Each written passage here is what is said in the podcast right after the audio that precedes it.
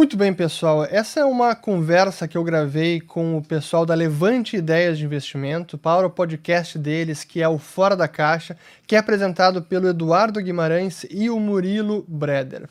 E ficou tão boa a conversa que eu resolvi, eu pedi para eles, pô, quem sabe eu publico aqui no canal.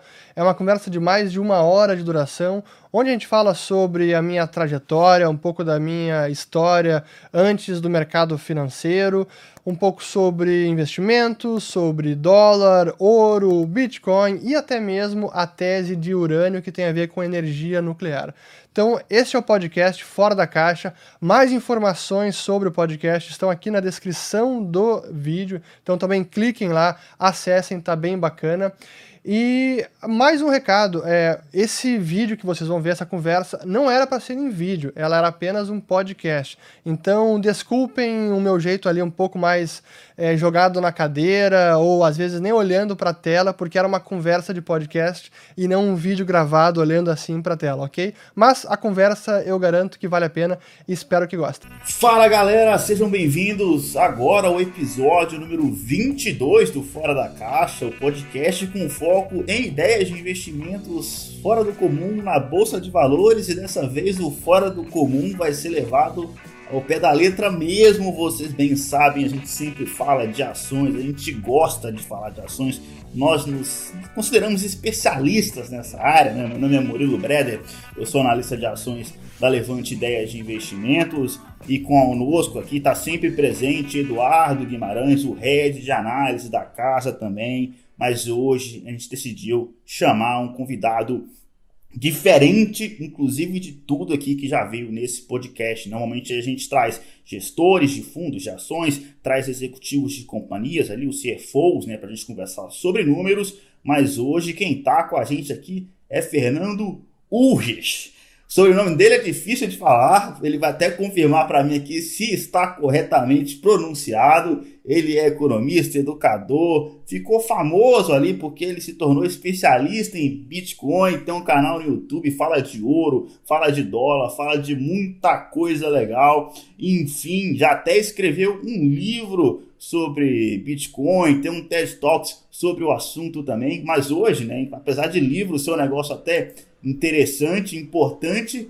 O Fernando tem concorrência, antes de eu passar a bola para ele, vou passar a bola para o Eduardo Guimarães primeiro, porque ele também tem um livro que acabou de ser lançado. Vou, vou deixar para ele comentar sobre que livro é esse. Agora vai que é tua, Eduardo Guimarães, compartilhe conosco aí que livro é esse que você acabou de lançar no mercado. Valeu, Murilo, bem-vindo, Fernando. Bom, o livro chama Bolsa de Valores ao seu alcance então, uma coletânea aí dos meus textos e artigos na Levante, nesse pouco mais aí de, de dois anos. E a ideia é levar aí a educação financeira e desmistificar investimento em ações. Né? Então, o subtítulo é Invista em Ações, é fácil. Então, é um livro né, curto, não é aquela, aquela bíblia, né? e você vai ler colunas curtas, leituras diárias ali de 20, 25 minutos, talvez, enfim, depende de cada leitor, sobre os mais assuntos variados, né? Então, principalmente educação financeira, estratégia de ações, histórias da Copa do Mundo, enfim. É meio crônica, meio futebol, meio música, então bem legal aí o livro. Por enquanto está disponível no nosso site da Levante. Em breve teremos aí na versão eletrônica, em Amazon e sites afins. Então foi lançado aí semana passada. Quando eu comecei a escrever as colunas, não imaginava, né, que ia virar livro. Foi bem legal aí fazer a curadoria, né? Escolher aí os textos mais legais. E, enfim, assunto diferente, né? O Murilo brincou aí que a gente está concorrendo aí o Fernando. Acho que não, acho que os dois vêm para somar, né? Acho que ele também é um educador financeiro aí, contribuindo aí para melhorar os investimentos aí das pessoas físicas. Acho que esse é o principal é, motivação aí da Levante. Mas eu vou passar agora a bola então para o Fernando para ele se apresentar, falar do trabalho dele, como ele chegou aí, né? Em TED Talks, especialista em Bitcoin e ouro, principalmente. Bem-vindo, Fernando. Bom, primeiro, obrigado pelo convite, pela oportunidade. Parabéns ao Murilo, que é raro o pessoal é, pronunciar meu nome certo pela primeira vez, está muito bem. É isso aí, acertou em cheio. Urris.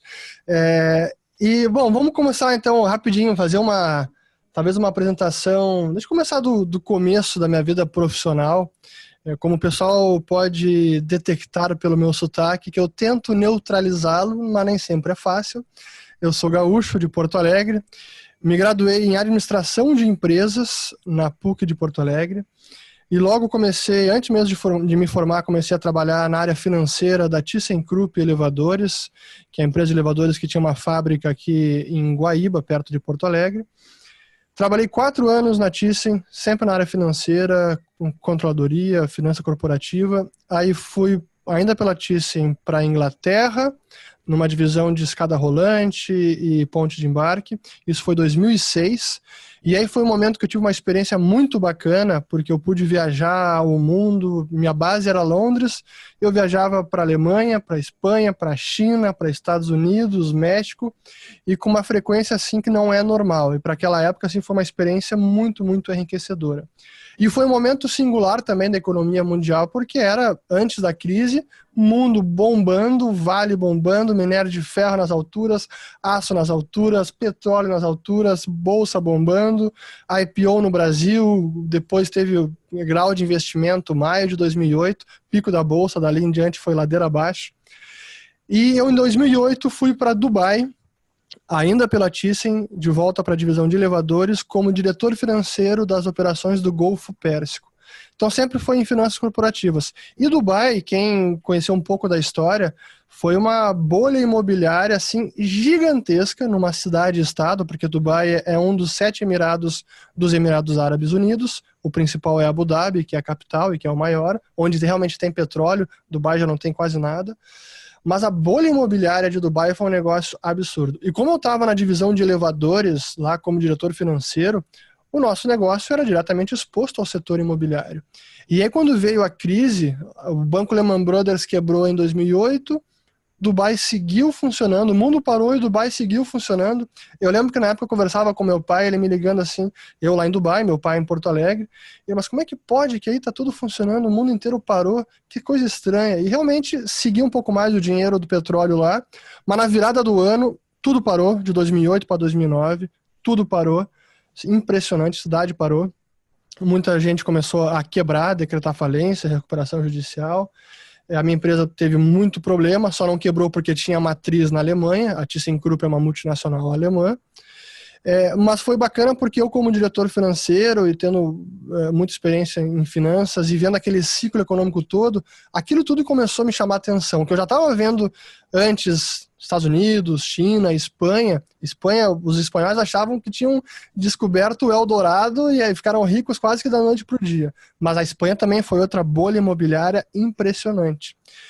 E aquilo me fez buscar por respostas, e foi nesse momento que eu comecei a estudar mais economia, a estudar ciclo econômico, e acabei caindo meio que de paraquedas, até de forma acidental, na chamada Escola Austríaca de Economia. E lá pelas tantas, em 2009, eu decidi, olha, eu vou sair do negócio, vou sair, não quero mais ser executivo de grande empresa multinacional, vou fazer um mestrado em economia e é o que eu fiz, acabei indo para Madrid, 2009, 2010, fiz o um mestrado e aí voltei para o Brasil e ingressei no mercado uh, de fusões e aquisições, mercado financeiro, com uma assessoria financeira, uma boutique de São Paulo, que depois foi comprada pelo Banco Indusval, até 2013. Aí, 2013 até 2017, trabalhei na incorporação, empresa de incorporação de imóveis da minha família, em Porto Alegre, sempre na área financeira. E aí, naquele meio tempo, eu já estava começando de forma também acidental e como hobby com as criptomoedas, com o Bitcoin. Eu tive experiência primeira com Bitcoin foi em 2013. Eu escrevia para um blog na época pessoal, junto com dois amigos. E aí, Bitcoin teve uma das suas bolhas. O pessoal disse: pô, quem sabe escreve sobre isso. E eu escrevi e virei um fascinado depois que eu entendi o negócio, caí da cadeira de arrepiar. Foi a pílula vermelha da Matrix para mim. Algumas, uma das que eu tomei na vida, depois até posso dizer quais foram as outras. É... E aí segui estudando, escrevi o livro que foi em 2014, publicado pelo Instituto Mises Brasil, do qual também sou conselheiro. E acabei em 2017 indo para XP Investimentos, numa startup do grupo chamada, que depois foi ser chamada de XDEX, que era para desenvolver o mercado de criptomoedas dentro do grupo. Mas acabou não indo muito para frente, o foco mudou e a empresa acabou sendo encerrada até nesse ano 2020, maio, acho. É, eu já tinha saído, eu saí em outubro do ano passado e ingressei na Liberta Investimentos, que é um escritório de assessoria de investimentos, onde eu atuo na área de educação, principalmente, e onde eu estou até hoje. Então, essa é a minha atividade principal. Agora, finalmente no mercado financeiro, é, 100% aí, mercado financeiro como um todo. E é curioso porque quando eu estava lá na Thyssen, lá voltando, do, vamos, 2003, 2004, eu vi a XP nascer no Brasil, eu vi a XP nascer em Porto Alegre. Meu primeiro curso de mercado de Bolsa de Valores foi lá com os sócios fundadores da XP, era no, no hotel lá em Porto Alegre, na rua Lucas de Oliveira, era uma sexta e um sábado, sexta-noite e o sábado o dia inteiro. E ali foi meu, meu ingresso no mercado financeiro. E desde então fiquei apaixonado pelo mercado operei, perdi muito dinheiro, fiz mini índice, fiz índice dólar, índice Bovespa, queimei o braço, a mão, o ombro, e, mas sempre gostei muito do mercado financeiro e sempre segui estudando bastante, investindo também, e agora finalmente agora é 100% no mercado e principalmente publicando conteúdo em todas as redes sociais, YouTube, etc. E falando de algumas coisas que o mundo não costuma falar. Resumidamente, essa é a minha história. ah, legal demais, já faz parte da história, enfim, é, do Brasil, né? Ver, ver a XP ali crescer, acho que isso é bem legal, né? É, a história da XP é bem bacana, uma empresa que vem crescendo muito. E pelo que os nossos ouvintes já escutaram aí da trajetória do Fernando, é, o podcast de hoje vai ser diferente. A gente vai falar de ouro, vai falar de dólar. Será que ouro sobe mais? Será que o dólar sobe mais? É isso que a gente vai discutir Inclusive, óbvio, falar de Bitcoin também, a área que Fernando ficou famoso, né? Agora ele está ali na internet mandando bronca e agora vamos direto pro bloco destaques da semana. Destaque da semana é direto ao ponto, né? Vamos falar de ouro, falar de dólar, as duas, dois ativos ali foram os que mais subiram no primeiro semestre. Ouro ali 53% nesse primeiro semestre de 2020. O dólar veio em segundo lugar com 36%. Né? Se você soubesse disso no início do ano, o melhor investimento que você poderia fazer era ter comprado ouro, né? Mas pouca gente aproveitou essa alta aí desses dois ativos. As ações ficaram, as ações Ibovespa, né, ficou com menos 18%, muito né, por causa da queda de março, que foi quase 30%. Né? A gente vem o Ibovespa aqui numa recuperação forte, né? abril, maio, junho, julho agora também subindo forte mais uma vez. E apesar disso, o ouro né, continua subindo. Né? Ele foi recorde no, no primeiro semestre e agora em julho também está né, tá na máxima histórica. Além disso, entre os destaques nós tivemos a surpresa com a nota de 200 reais sendo lançada pelo Banco Central, vou comentar sobre ela também. Fico aqui na torcida para que eles aceitem a mudança do mascote da nota para que vire ali aquele vira-lata caramelo, a coisa mais típica brasileira que pode ter ao invés do lobo guará. Brincadeiras à parte, a gente vai discutir aqui se isso é um motivo de preocupação ou não, né, sobre a inflação brasileira. E a gente tem, tem também ali o sinal do bull market com influências e, enfim, todo mundo entrando no mercado financeiro. Nós tivemos ali a Gabriela Pugliese, que virou, pelo menos na internet, ali falando que é trader marcando o sinal de topo no Ibovespa. Né? Curiosamente, de lá para cá, o Ibovespa vem caindo, apesar de que vem mantendo os 100 mil pontos ainda. E aí, falando primeiramente, antes de chegar em ouro, chegar em Bitcoin, é, eu queria conversar com o um lado mais economista possível aqui do Fernando Ulrich, que é que ponto do ciclo econômico brasileiro nós estamos. Né? A gente vinha de uma recuperação econômica forte até que veio essa pancada, esse vento contra aí da, da Covid-19, né? Sem dúvida nenhuma, impactando bem forte a economia. É, houve gente ali que prevê-se uma queda de PIB a 10% já no, no, ápice ali da, da, do pânico. A gente aqui, pessoalmente, da Levante nunca acreditou que a bolsa, que, que a economia brasileira fosse cair de fato 10%, tanto que o Boletim Focus, né, ele chegou a registrar 6,5% de queda, depois agora já vem com quatro revisões de PIB para cima, agora está em 5,77% de queda. Ainda não, é, ainda não é uma boa notícia, claro, né? uma queda muito expressiva, mas já não é mais aquele fim do mundo que né, alguns apontavam ali no meio daquela falta de visibilidade total de março e abril. Agora, passado esse tempo, né, a gente já tem uma visibilidade um pouco melhor de como que vai ser o impacto de fato. Mas eu queria saber a visão do Fernando de que momento a gente está. Né? A gente vai conseguir recuperar? Tem algum sinal, alguma, alguma esperança daqui para frente? Ou esse impacto do, da Covid-19 vai vir mais forte mesmo? Vamos lá. Assim, em termos de o que, em que ponto do ciclo nós estamos, agora, assim, para falar de forma jocosa, a gente está num ponto incerto.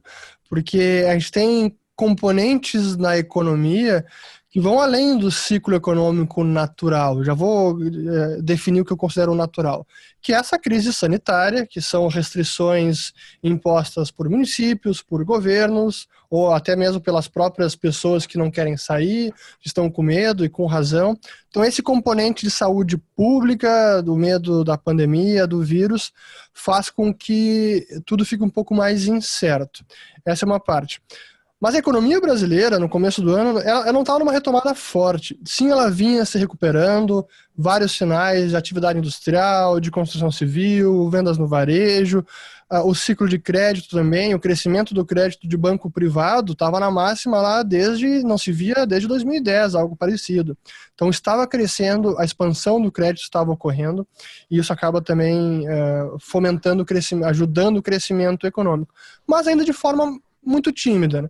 2019 não foi um crescimento forte, é, o primeiro trimestre estava melhorando, mas aí de fato veio esse meteoro, como o Paulo Guedes falou, eu concordo, é um meteoro, porque embora o nosso ciclo econômico estivesse numa fase de recuperação, ponto pronto ou quase decolando, lá fora já vinha em fim de ciclo, a Alemanha já estava em recessão técnica, a Itália também, Japão também, especialmente o setor industrial, Estados Unidos também desacelerando, não tão forte quanto esses outros países, mas era um fim de ciclo. Né? A economia americana tava, já tinha batido recorde, 120, começou o ano com 120, era 120 meses, 126 meses praticamente de crescimento uh, da economia, virou o ano.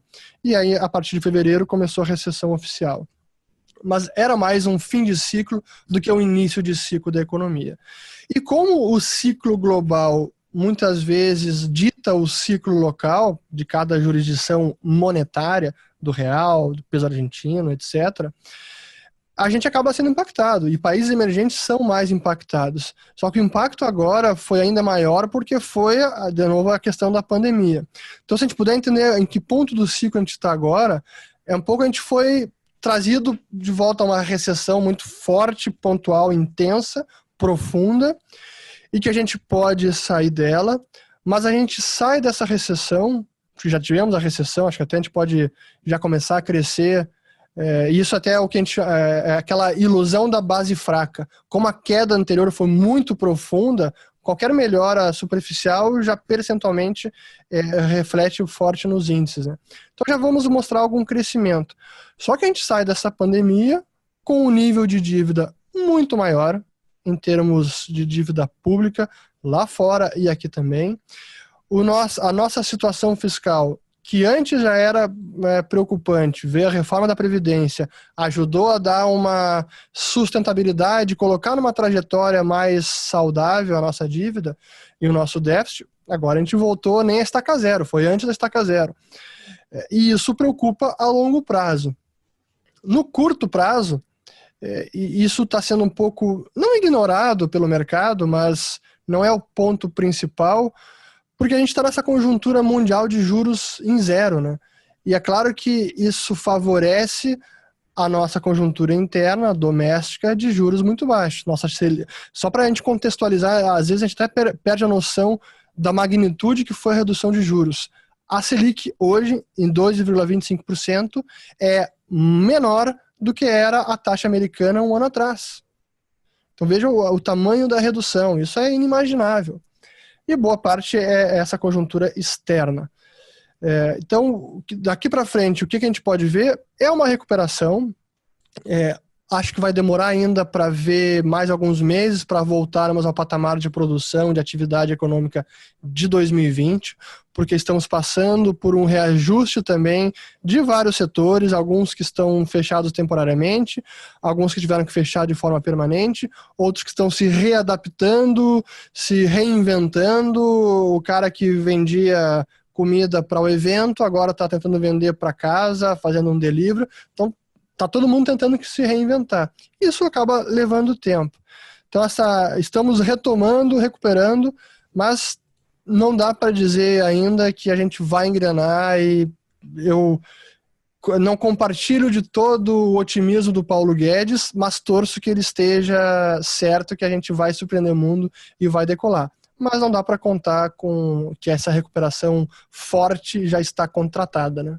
Fernando, quanto que você acha? Não sei se vocês têm projeção lá, né, na Liberta de PIB. A gente viu, como o Murilo falou, o Focus ficando menos negativo, né? A gente na Levante sempre tinha achado exagerado aí essa queda, aí teve gente chegando a projetar 10% de queda no ano, a gente acha que é mais para 4%, até a gente fez um bolão interno ali, então quanto que você acha que é, é o tamanho da queda aí da economia esse ano no Brasil? Olha, eu, eu nunca faço previsão de projeção de assim precisa de um, percentual, vai ser 4, 5, 6, menos 6 ou menos 10. É, e esse até um, antes de responder, o que a gente viu nos últimos meses na volatilidade das estimativas dos analistas é um pouco desse cenário, né? Reflete um pouco desse cenário de incerteza. Tanta coisa mudou e, e muita imprevisibilidade no meio do caminho que é difícil saber quanto que a economia vai crescer. E eu não sei ainda, como é que está o, o Focus, o último Focus estava em menos 6, né? 5,77. É, quase isso. Queda, um pouco abaixo quase de 6. Acho que eu vi Bradesco, o pessoal revisando para acho que 5 ou 4,5, alguns bancos já colocando de 4,5 a 5 aí a, a previsão. É, eu, eu, me colocaria mais no lado dos uh, os mais pessimistas nessas projeções. Então, dentro do otimista, realista e pessimista, me coloca no lado do, dos mais pessimistas. Boa. Não, não esperava algo tão diferente de alguém que que acha que ouro e dólar vão subir, né? Enfim, a gente vai chegar nessa parte ainda eu comecei fazendo funil aqui perguntando de, de economia, né? E agora eu já queria descer para o geopolítico, né, cara? Porque além da economia, nesse impacto ali da Covid, né, a gente tem a guerra fria, ou nem tão fria assim, entre Estados Unidos e China. Você acha que o Trump ele tá meio certo ali de achar que a China que é, é uma ameaça aos Estados Unidos, né? A China, sem dúvida nenhuma, é a segunda maior potência econômica mundial, maior potência é a maior parceira econômica do Brasil, né? A China é muito forte, tá? Tem um pouco disso aí ainda. Eu lembro, né? Falando aqui com o Eduardo Guimarães agora, o episódio com, o, o da, com a Molt, né? E, e, ele mesmo já, já tinha falado aqui com a gente, né? O gestor da Molt, que o Luiz Paulo Aranha, né? Que ele estava é, é. Ele estava lendo sobre um livro sobre é, a interação ali entre Estados Unidos e a China, falando que a guerra já tinha começado há tempo. E guerra não necessariamente é uma guerra física, de tiro, como a gente está acostumado, né? mas é uma guerra cibernética, uma guerra nos bastidores, é uma outra definição de guerra.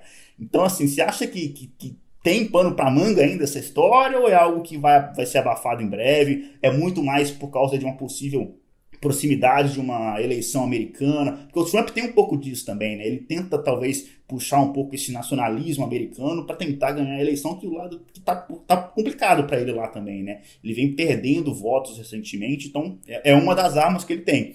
Como é que você enxerga essa briga aí entre Estados Unidos e China? Esse é um assunto eu acho que está definindo e vai definir este século, esta Guerra Fria, Estados Unidos e China. E digo mais, é, é, é mundo e China, não é apenas Estados Unidos, não. É, e eu venho de uma vertente de filosofia política muito libertária, liberal, talvez alguns me chamariam até de anarcocapitalista, voluntarista. E eu, como prática, sou da máxima Há governo, sou contra. Então, tem governo, eu sou contra. E, mas tem governos e governos. E alguns a gente pode ser mais ou menos contra. E aí pode dizer que os Estados Unidos é imperialista, tem todos os seus defeitos, sem dúvida que tem. Mas, uh, dentro do que a gente tem no mundo, eu me identifico muito mais com os valores da fundação dos Estados Unidos enquanto nação, de liberdade individual, de, de igualdade perante a lei, igualdade perante a lei, é, de segurança jurídica, de assim, empreendedorismo, liberdade de expressão. Para mim, esse é o modelo a ser seguido e emulado. E não é fácil. A gente, por exemplo, nunca conseguiu de fato, nós brasileiros. E a China é o oposto disso. A China é um partido É, a China, vou, vou até qualificar, né? não é a China e os chineses, é o Partido Comunista da China, que está no poder desde 1949. E essa visão de mundo que eles têm Claro que eles se abriram bastante economicamente, muito na parte mais da, digamos, a, a, balança comercial, né, exportação, importação, já a conta capital, a conta financeira ainda é muito fechada, não é simples investir na China, não é simples ser é, majoritário em empresas, investimentos. Então ainda a China economicamente ainda é muito fechada. A parte de exportação e importação, ok, mas para por aí. E claro que ela concedeu um bom nível de liberdade econômica e é o que permitiu ela ser a segunda potência em termos, em, em termos absolutos, né? PIB absoluto. É, mas a gente tem algumas questões importantes da China, né? Eu falei da conta financeira, o câmbio ainda é completamente controlado, não tem, não é uma moeda conversível, não tem liberdade de movimentação de capitais, tem muita restrição para chineses tirar dinheiro, dinheiro da China, comprar dólares, fazer investimento fora. E somado a isso, temos essa visão muito totalitária do Partido Comunista e, e que ela se intensificou ainda mais com a subida do Xi Jinping ao poder em 2012, como líder uh, general supremo, lá, o líder supremo do partido, e depois como o primeiro-ministro da China. E essa visão de é uma visão hegemônica que eles têm da China, de China como a potência, a primeira potência, uma visão de supremacia da China, é o que ele tem estimulado cada vez mais isso nos seus discursos, nas suas ações, é, e ele está avançando nesse caminho. O Partido Comunista está avançando nesse caminho nos últimos anos. E é por isso que até foi, eu fiz um vídeo sobre isso, de um artigo do Neil Ferguson, não o cara do Imperial College, o historiador escocês Neil, N-I-A-L-L, Ferguson, onde ele escreveu justamente isso. Olha, nós não apenas já estamos na Guerra Fria, como os chineses que já estão dizendo que estão na Guerra Fria. Não é eu que estou dizendo isso. E eu concordo nesse sentido, essa Guerra Fria já começou, e eu também concordo com o que é dito ali no, no artigo do Ferguson, que não foi o Trump que começou isso, não foi as bravatas do Trump com guerra comercial, guerra tarifária. Isso para mim começou mais com o Xi Jinping mesmo. Eu concordo com essa leitura dos eventos. A gente pode discutir se o Trump tem razão nessa guerra tarifária, é, e eu acho que não é a arma correta, mas eu concordo com as queixas do Trump. Eu acho que elas são legítimas. A forma como a China não é, é justa nas, suas práticas comerciais com o mundo, é, no seu roubo de propriedade intelectual ou de segredo industrial, de empresa, etc. Eu acho que ela tem práticas que não são uh, como é que se diz? Fair, justas, né? E nesse sentido, eu acho que o Trump tem razão na forma como ele está uh, se posicionando, mas acho que a arma de guerra tarifária não é por aí. E o que a gente viu agora, para complementar e acabar essa parte de Guerra Fria, é, são essas as questões de liberdade individual também, de liberdade de expressão em nível mundial, né? O que a gente viu no passado com os protestos de Hong Kong, se vocês bem se lembram, né? Hong Kong passou praticamente o ano inteiro pass passado em protesto. Só parou quando veio a pandemia no fim do ano.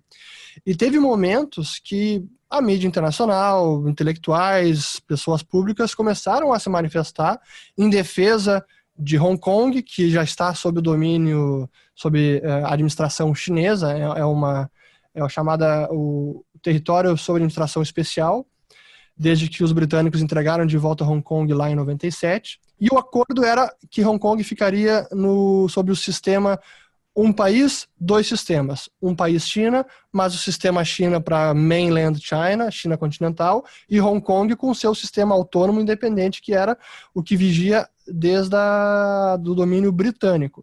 Mas a China não tem honrado esse acordo, pelo contrário, cada vez mais está tentando se envolver nos assuntos internos de Hong Kong. E chegou ao ponto agora de a lei de segurança nacional ter, ter sido aprovada e que essa é uma lei bastante draconiana e que realisticamente acabou com essa ideia de um, de um país, dois sistemas.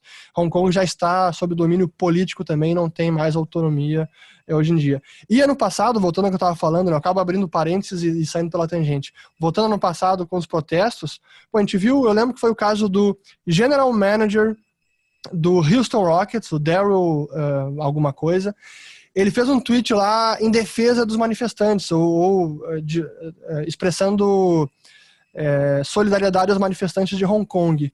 E o governo da China, o Partido Comunista, fez ele se retratar, apagou o tweet e começou a pressionar a NBA, National Basketball Association, a não se manifestar sobre isso.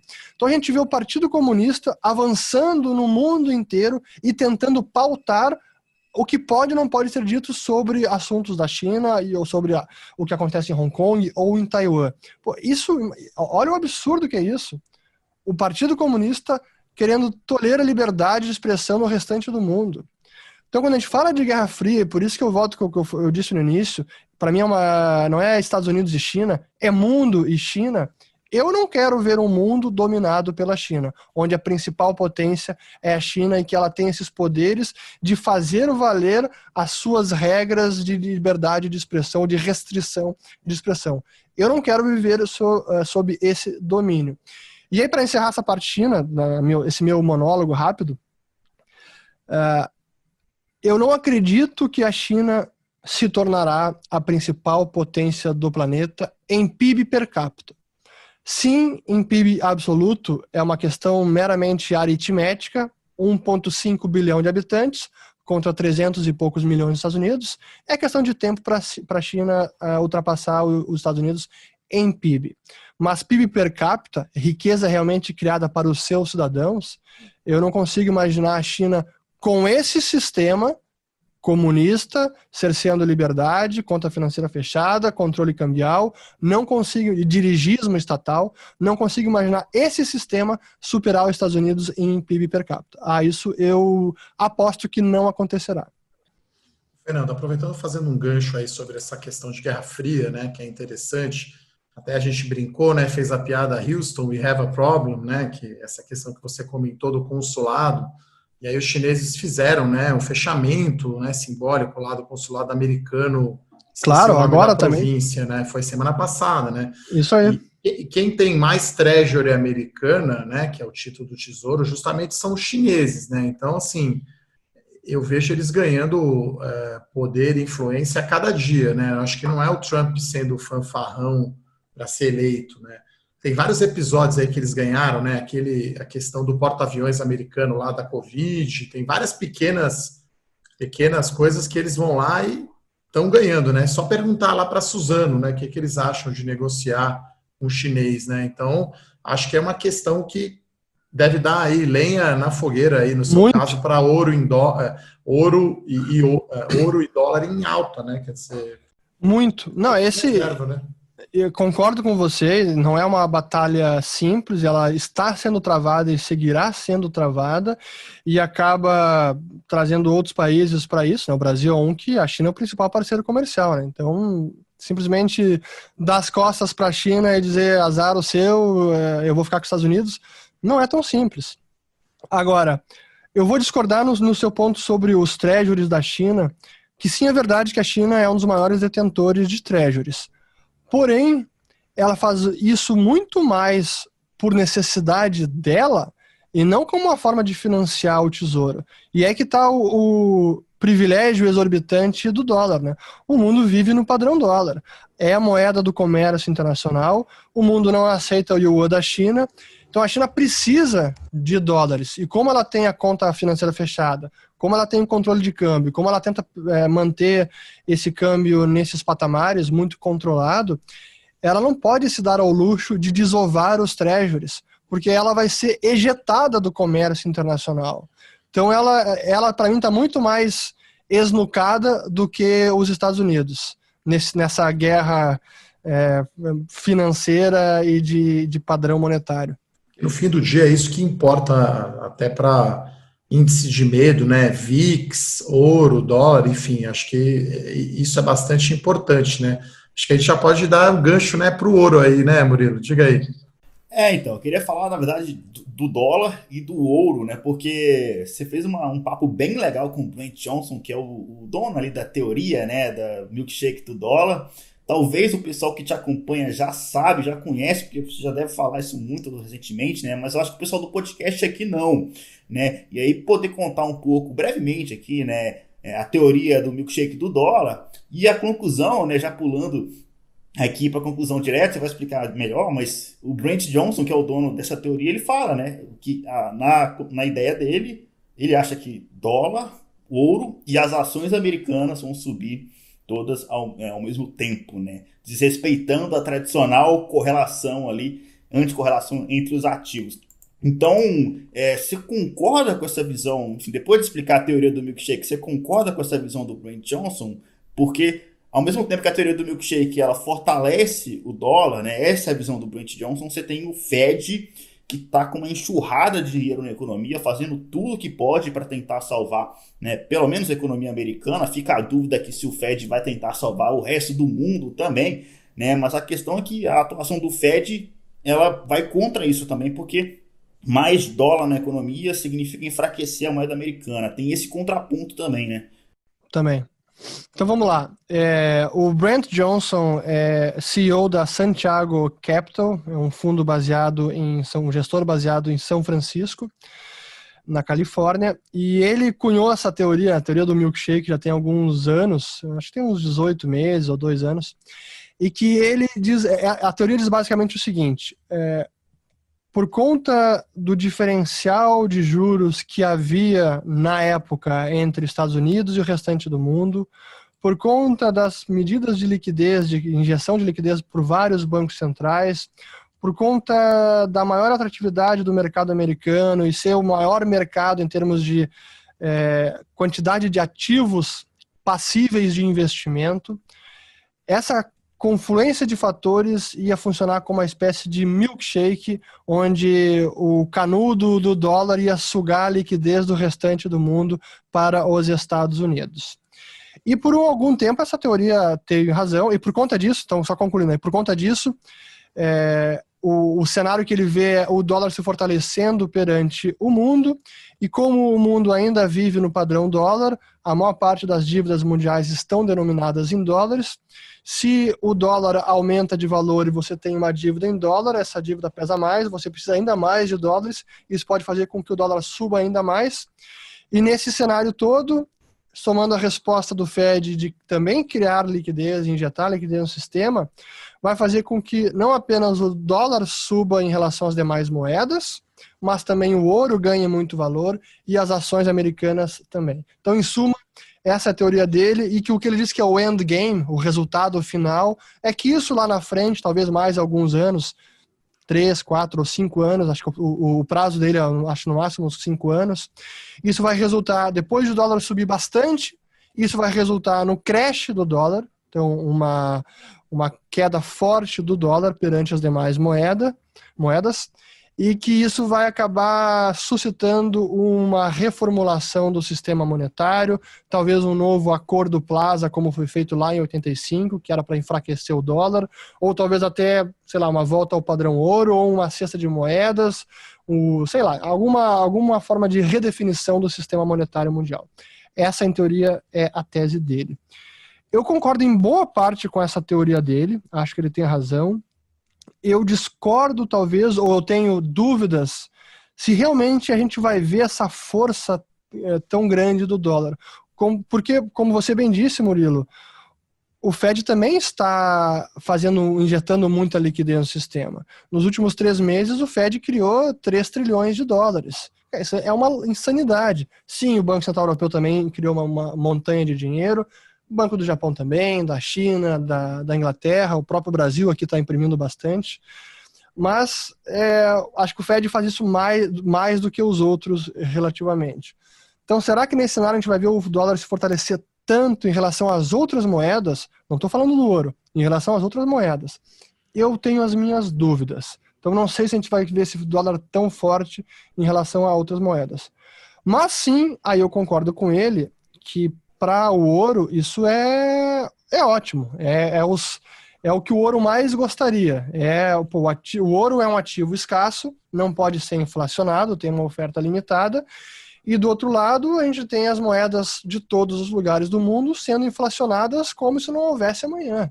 Assim, botando inveja em plano cruzado, assim, um negócio assim, muito louco. Claro que é diferente do que acontecia naquela época, mas é, em termos de magnitude pontual, é, é até similar.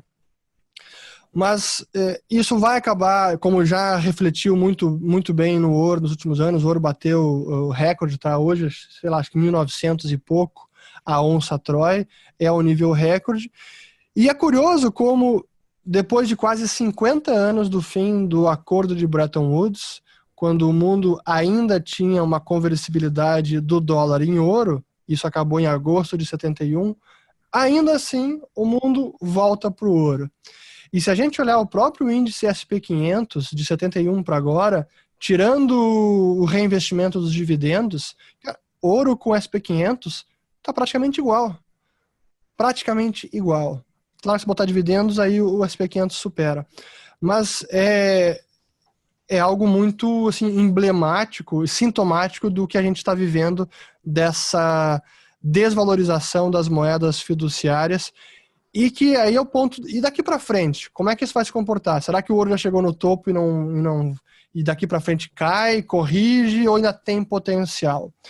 Honestamente, eu já estou fazendo a pergunta que você me faria. É, eu vou fazer é. essa pergunta, Fernando. A gente está vendo aqui, ó, o ouro, né? E aí muito a gente recomenda, né? Na nossa, a gente tem um produto lá na Levante de carteira, né? Chama Total Return, né? Uma carteira diversificada temos lá uma posição de 1% em ouro. Né? Na recomendação é para fazer um hedge. Mas eu estou olhando aqui, o ouro sobe esse ano 60%. Então, assim, está ganhando disparado da Bolsa no seu melhor ano. Então, fiquei aí assustado com essa, essa informação que você passou aí, que nos últimos 10 anos, ouro e S&P tá pau a pau, né? Então, últimos 50, últimos 50, é mais ainda. Tirando o reinvestimento de dividendos. É, aí tem que pôr o revestimento, né? Eu acho, né? Aí, não, com certeza, com certeza mas, sim. Aí ganha. Mas mesmo assim, é porque essa é muita pergunta que a gente recebe aqui, né? Pô, a gente considera como hedge, aí a pessoa está começando a investir, não tem posição. Ah, tanto dólar quanto ouro, o pessoal acha muito caro, entra ou não? Então a gente queria ver a sua opinião aí em relação Pô. ao ouro primeiro, depois a gente fala do dólar.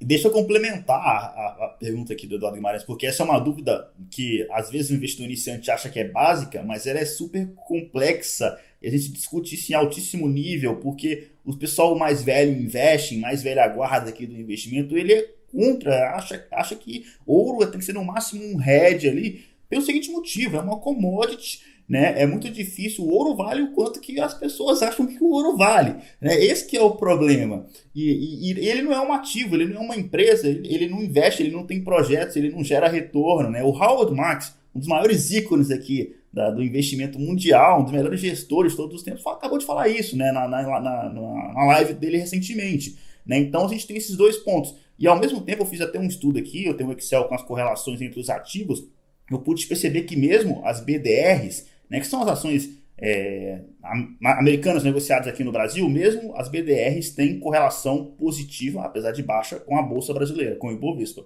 Só o ouro tem de fato uma anticorrelação ali. Né? Então é interessante notar que é, o lado bom do ouro é isso, né? Você tem a anticorrelação entre os ativos, mas na hora da crise, essa anticorrelação some, né? Normalmente é só o ouro ali é que segura a onda, o ouro e o dólar que seguraram a onda aí, pelo menos é o que a gente tem visto nesse 2020. Então, é só para complementar ainda mais, né? Essa discussão que é, não é básica, não é simples. Não é nada básica, é, é de fato importante entender muito bem o papel do ouro, como va valorá-lo, precificá-lo, qual é o papel dele no portfólio e tudo mais. Então vamos lá. Primeiro de tudo, é algo curioso, né? Você falou do, do Howard Marks, que é um cara fantástico, gosto muito dele, é, e sobre essa questão de o ouro não ser uma empresa, não tem projeto, não tem fluxo de caixa, como é que você faz um valuation do ouro? Vamos fazer. É interessante isso, porque o ouro existe como ativo monetário, seja como moeda de fato ou como ativo de proteção, há milênios. E até hoje não há nenhum consenso sobre como fazer um valuation do ouro. Porque não tem como. É como você disse, é uma commodity, tem sua oferta, as pessoas demandam, e ele vale o que as pessoas querem pagar por ele. É, mas tem formas de você, pelo menos, entender para onde ele pode ir, qual é a tendência dele. Claro, fazer um valuation como você faz para uma ação é impossível, não tem fluxo de caixa, não tem rendimento, esquece. Mas sendo um ativo escasso, você sabe que pelo menos pelo lado da oferta desse ativo está mais ou menos dado. As estimativas de crescimento da oferta de ouro é sempre em torno de 2% ao ano, é o que vai crescendo o estoque de ouro. Mas se você tem do outro lado dessa equação as moedas fiduciária, fiduciárias sendo inflacionadas aos trilhões, é difícil isso não repercutir de forma positiva. E aí tem outro ponto também que ajuda. Um, um parêntese, Fernando.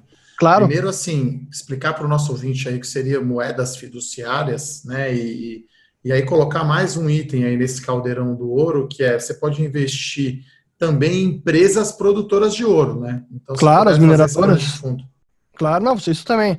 Mas é assim, é, são empresas muito, são ativos muito mais voláteis, porque a mineradora, ela, se você olhar a ação de qualquer mineradora, ela oscila muito mais. Quando o preço do ouro sobe, ela explode, mas quando começa a cair o preço do ouro, ela cai muito mais. Então, o impacto da variação do preço do ouro no preço de uma ação de mineradora é muito maior. Então, é, é mais é, pimenta numa, numa carteira.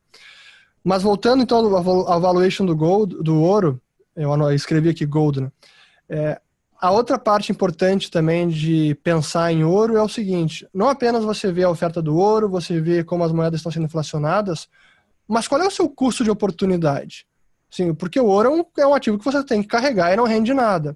Então, qual é a, a, sua alternativa? Qual é o custo do carrego? O que está rendendo um treasury de 10 anos que também é um ativo seguro? Esse seria o, o, a melhor comparação. Hoje o treasury está rendendo 0,5 alguma coisa menor da história, o próximo da mínima, que a mínima foi agora em março. Mas está na mínima secular. Além disso, o Treasury indexado à inflação, que seria o nosso Tesouro IPCA, que é o TIPS, Treasury Inflation Protected Security, está negativo. A taxa real do Treasury está negativo. Então, isso significa que o carrego hoje está negativo, o custo de oportunidade é negativo. E é fantástico de olhar depois a gente pode mandar para pro, os ouvintes de vocês. Tem um gráfico com o preço do ouro e a taxa de juro do TIPS. É impressionante como um é o espelho do outro. Cai a taxa de juro real, sobe o preço do ouro.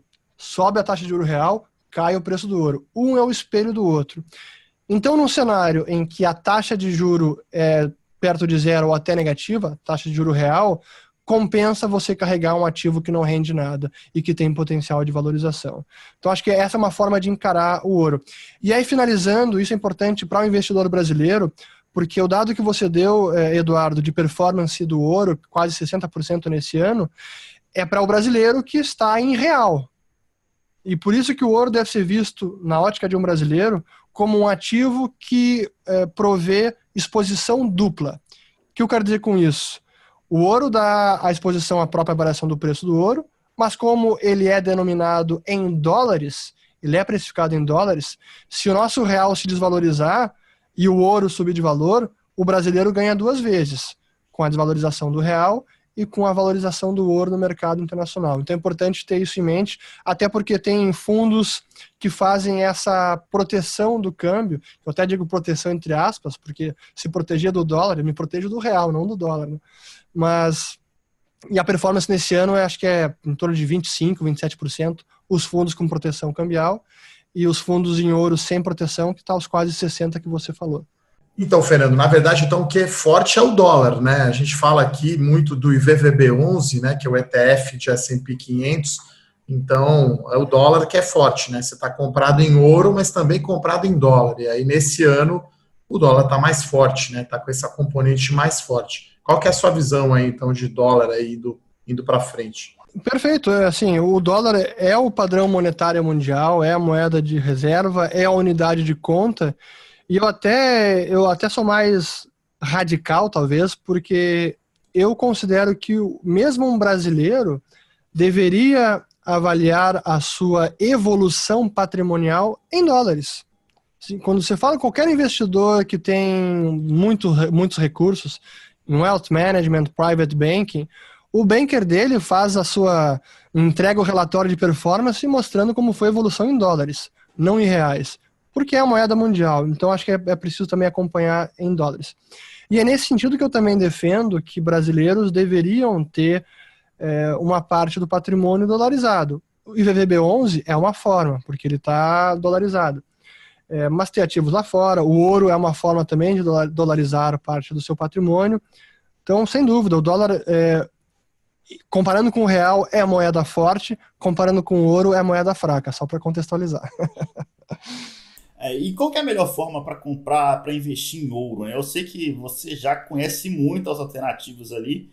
E, na sua opinião, qual você acha que é a mais conveniente? Né? Porque tem fundos de investimento em ouro, essa é uma das opções. Você tem a opção mais direta, que é comprar ouro físico mesmo, né? talvez logisticamente, operacionalmente, o mais difícil delas. E você tem uma outra opção, né? que é comprar o contrato do ouro. Né? Tenho, tem um chama OZ1D, né? É, tem o OZ2D também, tem até o OZ3D. É, a, esse aí eu conheço bem, né? A, diferença entre eles é que o OZ1D é 200, 250 gramas, né? O contrato de ouro. Então você tem aqui o ouro está em 300 reais, 330 reais atualmente. Então você vai ter que comprar, assim como você tem né, lote ordinário de ações que é 100 ações, né? Nesse OZ1D você tem que comprar 200 gramas de ouro. Então vai dar muito caro, vai dar 80 mil reais. Esse é o grande problema. Né? É um contrato que tem liquidez boa. O OZ2D, que talvez eu acho que é o que cabe aqui na maioria do bolso dos nossos ouvintes, né? São 10 contratos, 10 gramas, é. E aí cai para 3 mil reais, né? O lote padrão do ouro, vamos colocar dessa forma assim. O problema é a liquidez, né? Aí vai para 700 mil reais dia de volume. Eu acabei de dar uma olhada aqui, de uma checada. Já é um volume de negociação mais baixo e o OZ3D praticamente não negocia. 10 mil, 10 mil reais dia. Vale a pena?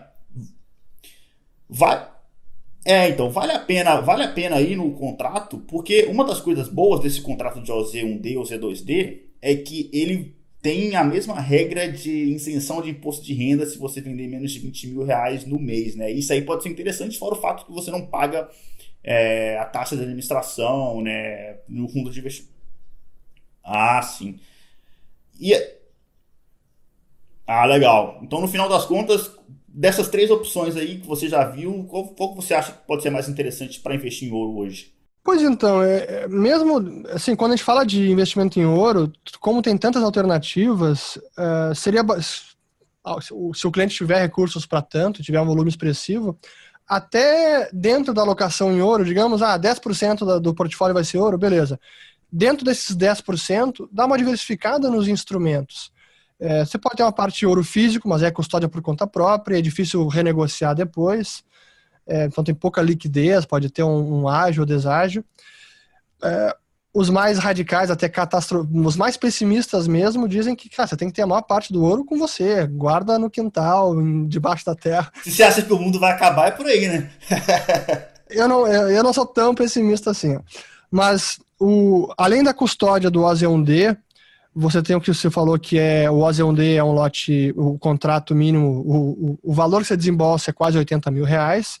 E mesmo o OZ1D não tem muita liquidez assim. Se você comparar com uma small caps, é, no último ano, o OZ1D, num excelente dia, tradou em volume financeiro, acho que foi quase 90 milhões de reais ou 100 milhões de reais. Ah, isso não é muita coisa.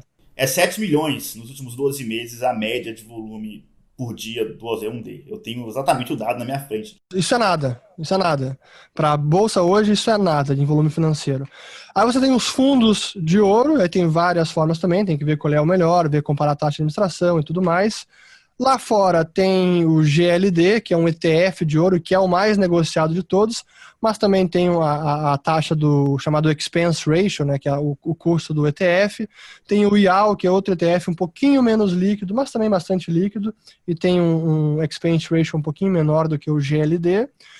Tem a possibilidade de você ter custódia física em casas de cunhagem na Austrália, tem uma chamada Perth Mint, que é em Perth, na Austrália.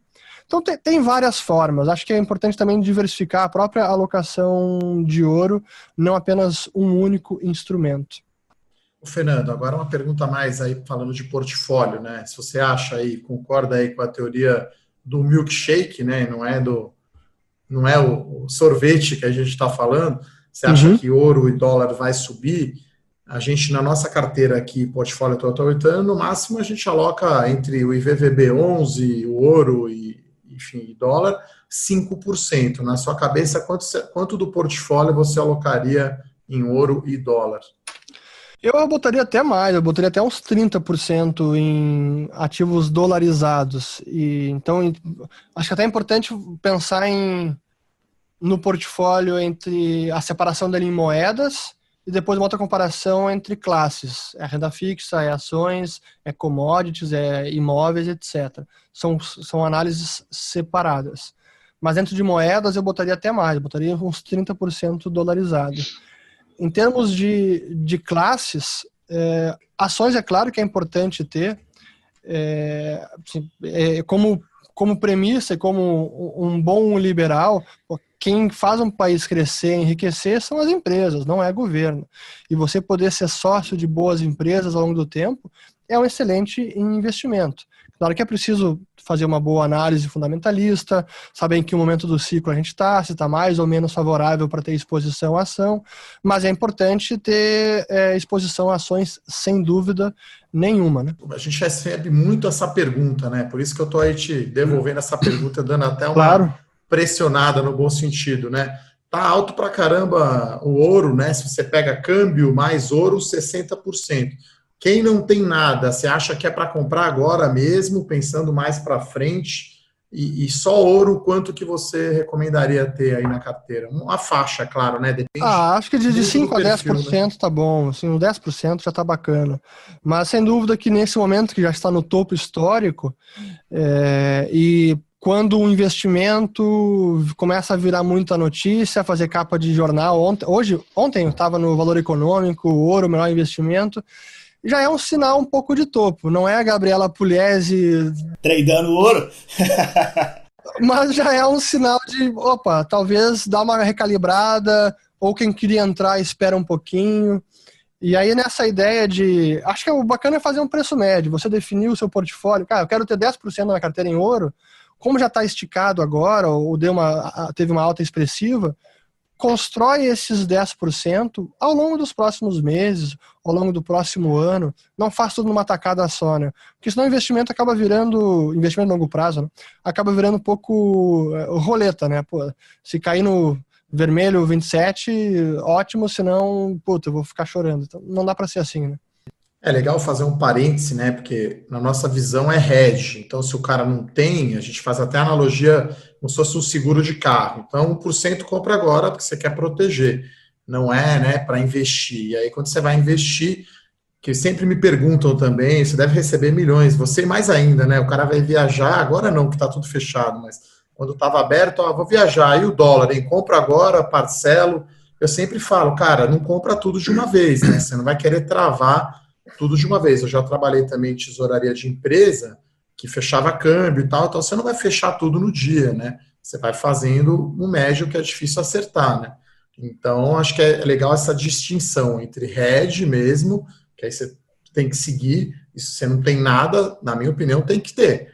Eu acho que uma carteira de investidor totalmente em reais, totalmente no Brasil, eu acho muito risco. Acho que você tem que diversificar, tem que ter bolsa americana ouro e dólar. Só para também explicar um pouco mais, que é importante, porque você falou sobre hedge e o ouro ser um hedge, ou ser uma proteção, mas é, não é um hedge ou uma proteção que você tenha a certeza de como ele vai se comportar numa eventual crise, por exemplo. É um hedge mais de longo prazo de preservação de valor, como reserva de valor não tanto uma proteção pontual como é uma opção de compra, uma put. Isso é importante ter a diferença. Tanto é que nessa crise de liquidez que a gente teve em março, que o mercado, o mundo inteiro desalavancando da noite para o dia e querendo ficar com dólares, até o ouro caiu e caiu forte. Tudo caiu, só o dólar que subiu. Então, nesse momento de crise aguda, nem o ouro foi uma proteção. Por isso é importante entender que uma put naquele momento sim é uma proteção, que aí é a relação é direta. Né? Caiu, é dado, caiu, você ganhou. Mas numa crise com ouro, essa certeza você não tem. a longo prazo é muito mais reserva de valor e proteção nesse sentido. E aí você rolou a bola para a última pergunta do bloco, mas talvez uma pergunta mais polêmica até então. Bitcoin é reserva de valor, cara? Porque. Não é reserva de valor, é, uma, é um candidato, um ótimo candidato à reserva de valor. Para usar a expressão do mercado financeiro, o Bitcoin é uma opção fora do dinheiro de tudo que está aí. Tá? Não é ainda uma reserva de valor, ainda é muito volátil, mas para mim tem um grande potencial, sim, sem dúvida.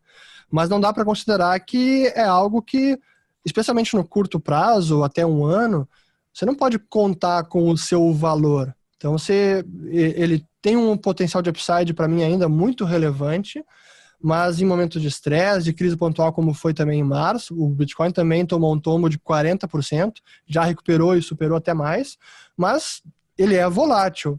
Então, reserva de valor ou até reserva de emergência é aquele investimento, aquela aplicação que praticamente não varia. É tempestade, é sol, é festa, é todo mundo é, alcoolizado no rally da bolsa. Aquele investimento vai ficar ali tranquilo, não vai se mexer. E quando vier crise, a mesma coisa. E o Bitcoin não é isso ainda e talvez nunca seja. Por isso que eu digo, é um candidato à reserva de valor. É um candidato a ouro digital. Ainda não é o ouro digital, mas para mim é o principal candidato. Fernando, eu sei que é polêmico isso, né? A gente até recebe muita pergunta sobre isso, né? É, a gente aqui não considera, né, como investimento, né? Então, nem como hedge. Então, enfim, pode ser algo aí talvez do futuro. Acho que é algo aí muito especulativo e até curioso. Há um tempo atrás a gente tinha o dobro de investidores em Bitcoin do que tínhamos em ações, né? Talvez ainda hoje tenhamos mais investidores em Bitcoin que em ações. Então, bolha, enfim. bolha, né? Aquilo foi a bolha de 2017. Eu, eu vivenciei ela na pele e eu confesso que naquele, assim, eu, eu como falei, em 2013 eu comecei de forma acidental e aí me tornei um entusiasta, fascinado. E eu sempre dizia e sigo dizendo, para mim o objetivo com o Bitcoin não é fazer dinheiro com o Bitcoin, é fazer com que o Bitcoin seja um dinheiro. E é outra coisa completamente distinta. Mas 2017 foi uma loucura e eu estava no olho desse furacão. É, talvez tenha até contribuído porque eu acabei me tornando figura pública com vídeos no YouTube e tudo mais, escrevi bastante e acabei virando uma certa referência.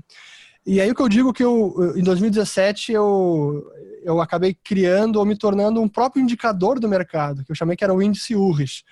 Assim, à medida que o ano foi progredindo, e mais no segundo semestre, no último trimestre, cada vez mais as pessoas iam me reconhecendo na rua.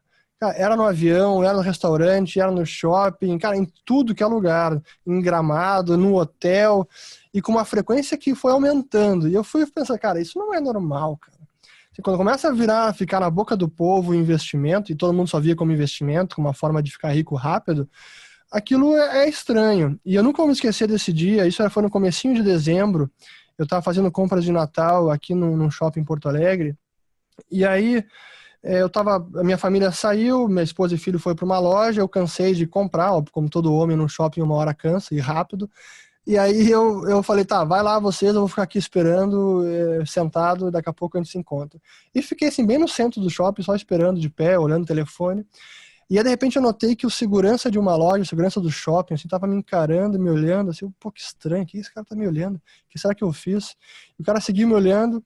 Aí lá pelas tantas ele começa a se aproximar, assim, lentamente, aí chega perto de mim e diz, seu Fernando Urrich? E eu, sim.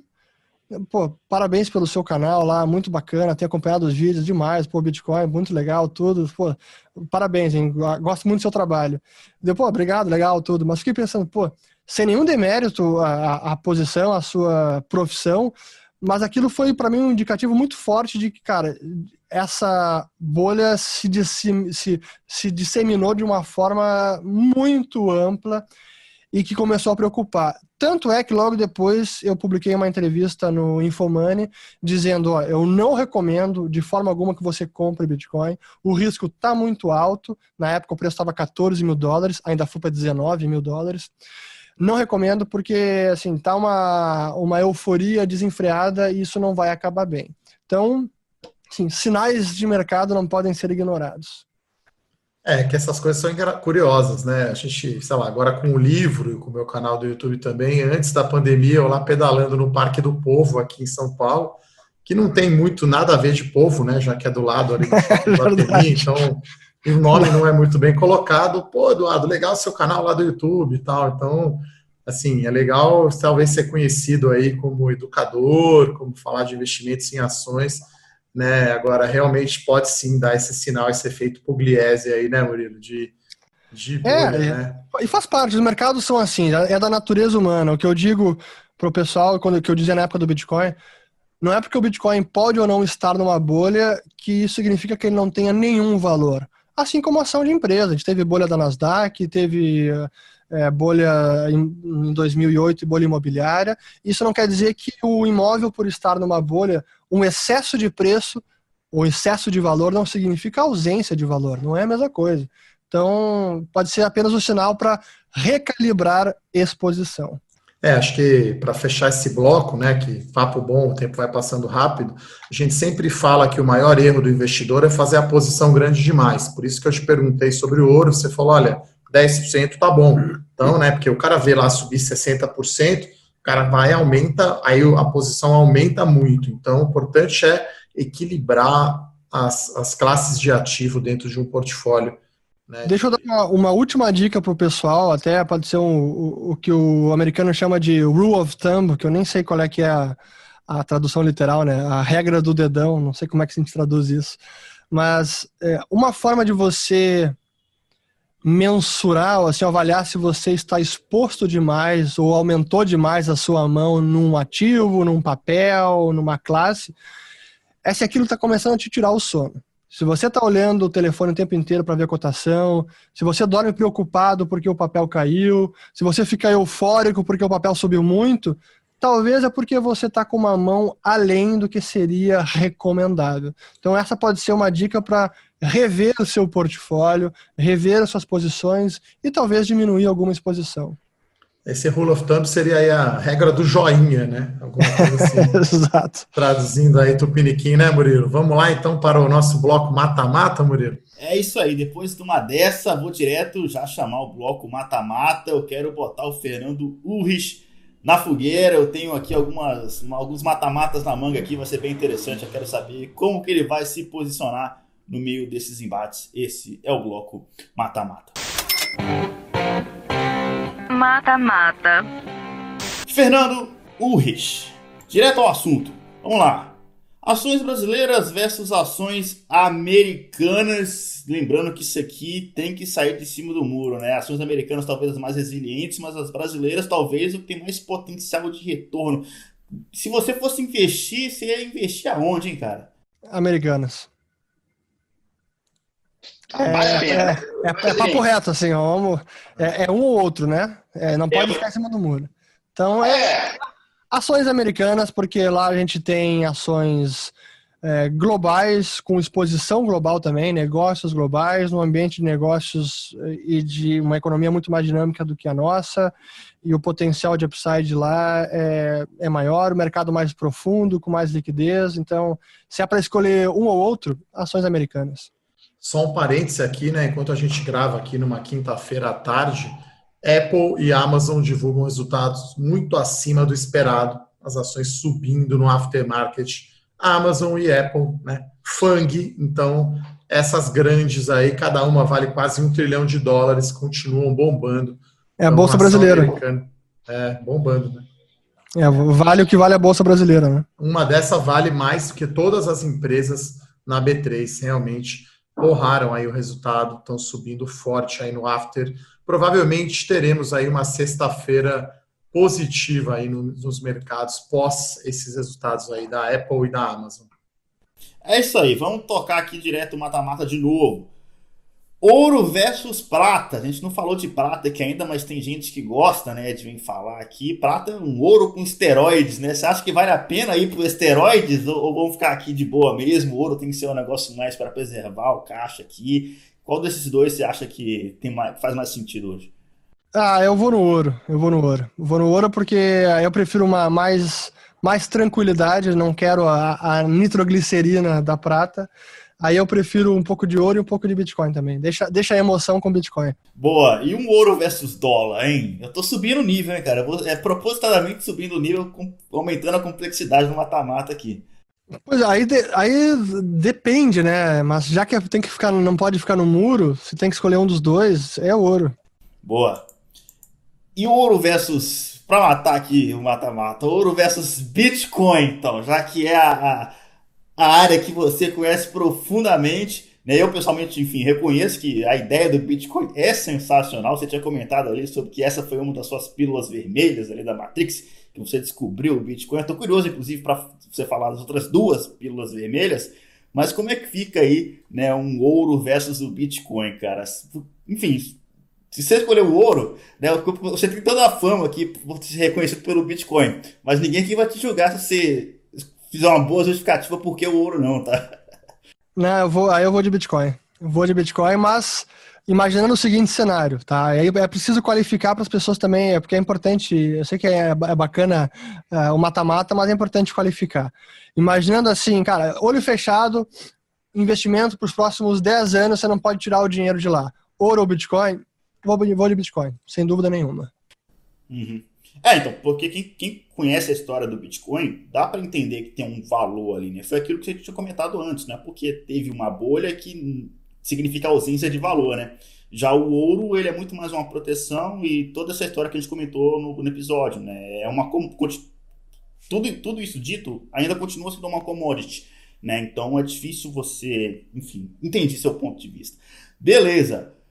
Olha, eu quero saber agora a vida fora do condado aqui do, do Fernando Urrich. Ele tá literalmente fora do condado, vocês já perceberam, ele é do Rio Grande do Sul, tá lá no sul do país. Eu quero saber um pouco mais sobre a vida pessoal dele, sobre livro, sobre filme, enfim, esse é o bloco Vida Fora do Condado.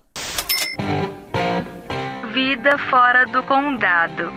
Só para contextualizar, né, Murilo? Acho que é o que? Seria o que lá, o equivalente? Moinhos de vento? Qual seria Isso a Faria Lima aí de é, é, a Faria Lima é, seria a Avenida Carlos Gomes, mas o, o bairro mais bacana é o Moinhos de Vento. É, grande Porto Alegre, fiz um roadshow aí mês passado, ano passado, né?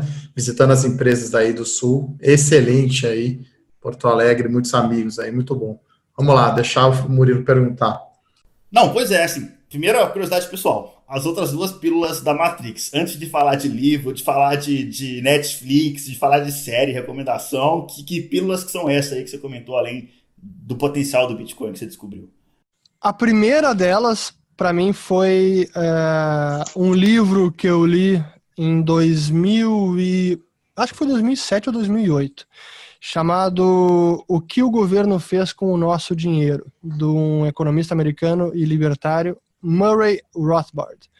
E essa foi a primeira vez que eu finalmente entendi que deu o clique no cérebro o que era o dinheiro, o que era inflação, que na verdade quem gera inflação é o governo, ele que imprime moeda. E aí comecei a entender de fato como a economia funcionava, a começar pelo nosso dinheiro. Essa foi a primeira pílula vermelha. A segunda foi a, o Bitcoin, realmente como ele assim, é fantástico. É de quando você entende como a tecnologia funciona, é uma das maiores invenções da humanidade. Assim, é realmente genial. Não estou falando de preço, não estou falando de investimento, estou falando como tecnologia, puramente, da forma como ele opera. É realmente genial. E a terceira, que ainda está, estou nesse momento, eu vou deixar para a última parte porque tem a ver com, uma, com o último bloco. Ah, legal. Que ele já tá brifado aqui, ele sabe que o último bloco é o call fora da caixa agora para criar um certo suspense. Mas, enfim, o que que recomenda aqui pra galera que vai passar o final de semana, que quer ver um filme ali no Netflix, algo a ver ali, talvez com.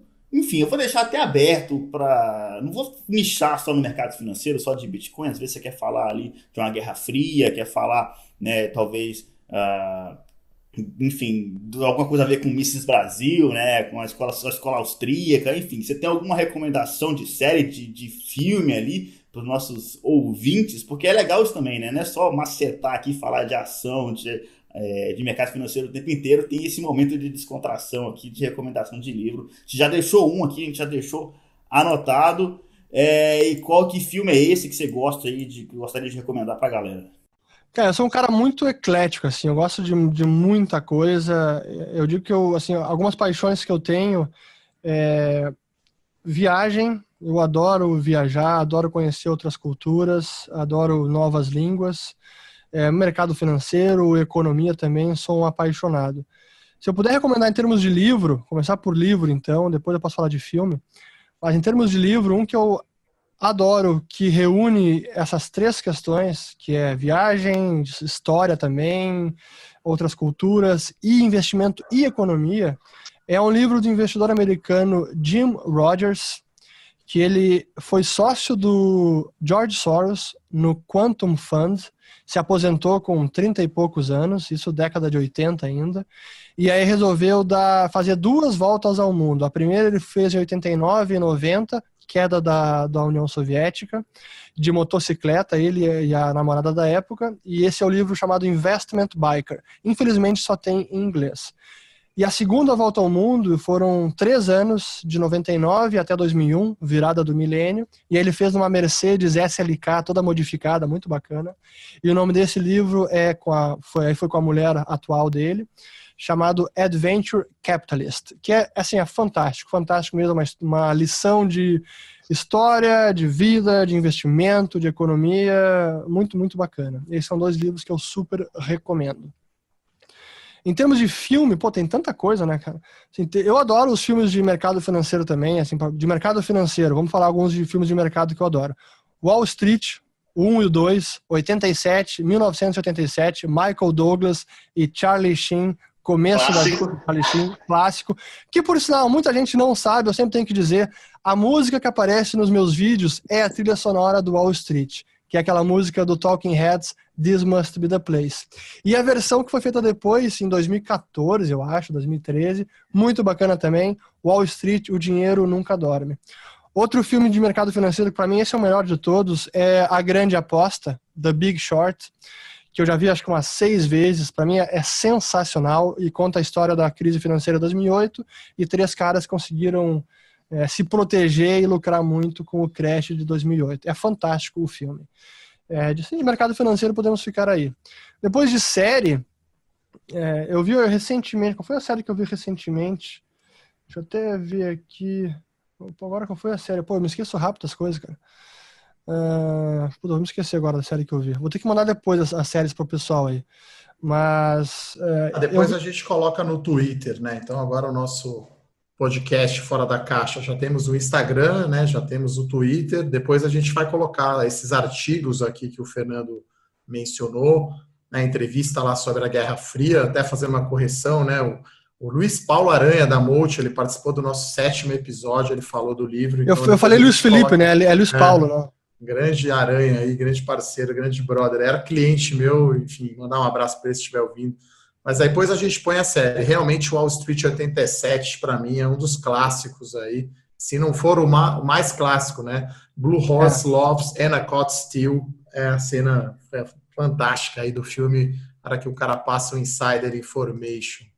O Lobo de Wall Street, obviamente, porque é, assim, é, é engraçado, é bizarro.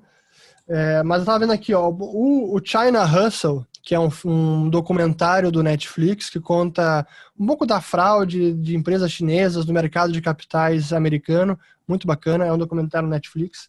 China Hustle. Uh, que mais que a gente tem aqui? Pô, eu queria ver o que eu continuei assistindo. Ah, um que eu achei bacana agora que eu vi, o Ascensão do Império Otomano. Cara, eu adoro história. Eu conheci Istambul, antiga Constantinopla, que foi tomada pelos otomanos. Cara, Istambul é uma cidade fantástica, espetacular, vale muito a pena conhecer Istambul. E esse documentário, é documentário barra série, né? Aquele que a Netflix faz, que é bem bacana, e conta a tomada de Constantinopla em, no ano de 1453, quando foi a ascensão do Império Otomano pelo Mehmet II, imperador otomano. É muito bacana esse aí. Pô, cara, eu posso ficar. Eu adoro séries britânicas, humor britânico, eu sou apaixonado. O The Office britânico, para mim, é fantástico. Agora acabei de, ver de novo, pela terceira vez, o, a série The In-Betweeners, que é uma série de humor também britânico.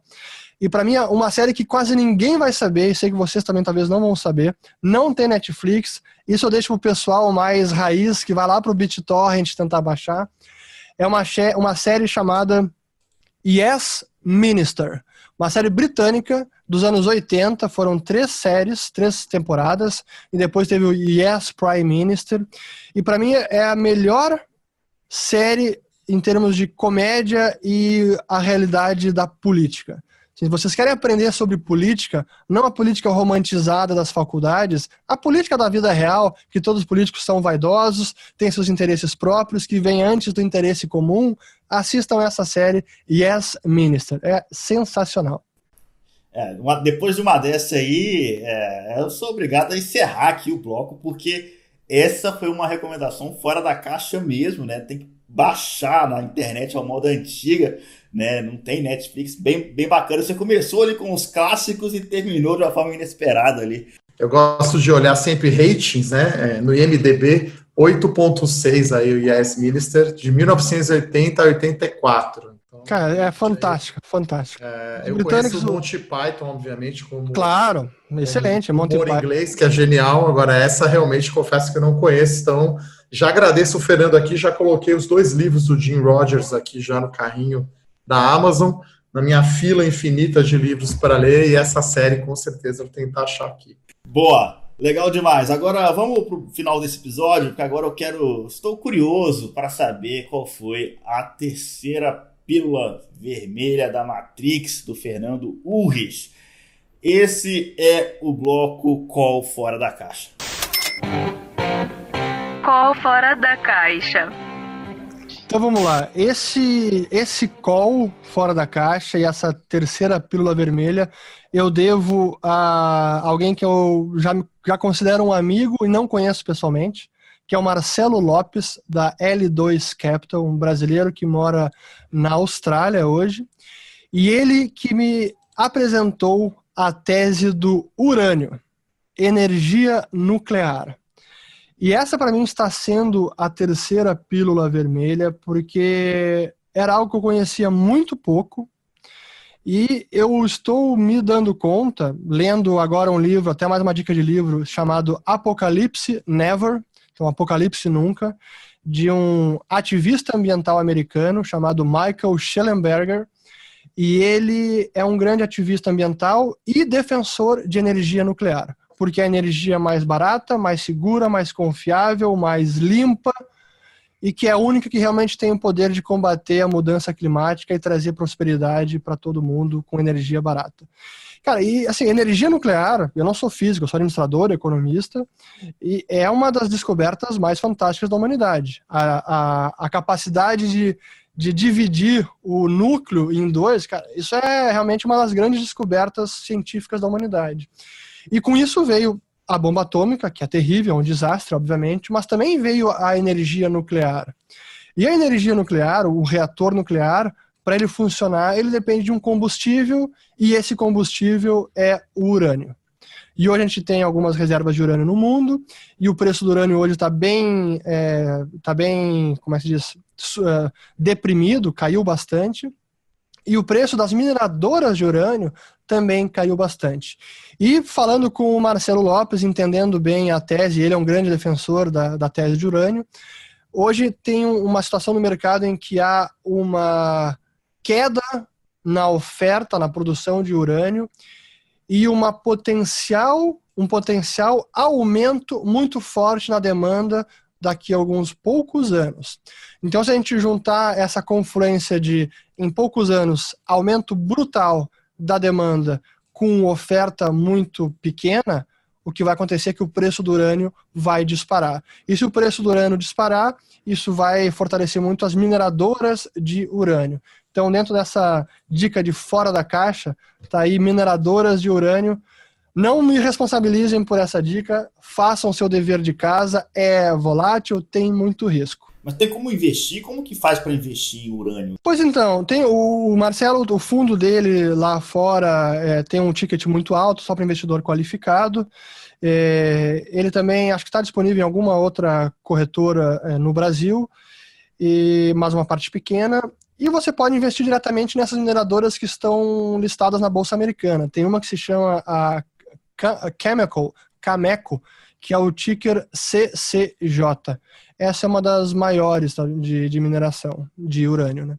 Então é uma, é uma possibilidade. Comprar urânio é praticamente impossível, não tem como. Você não consegue estocar urânio. Não existe. Mas aí, essa, essa é a dica fora da caixa, altamente arriscada, explosiva, então com cuidado.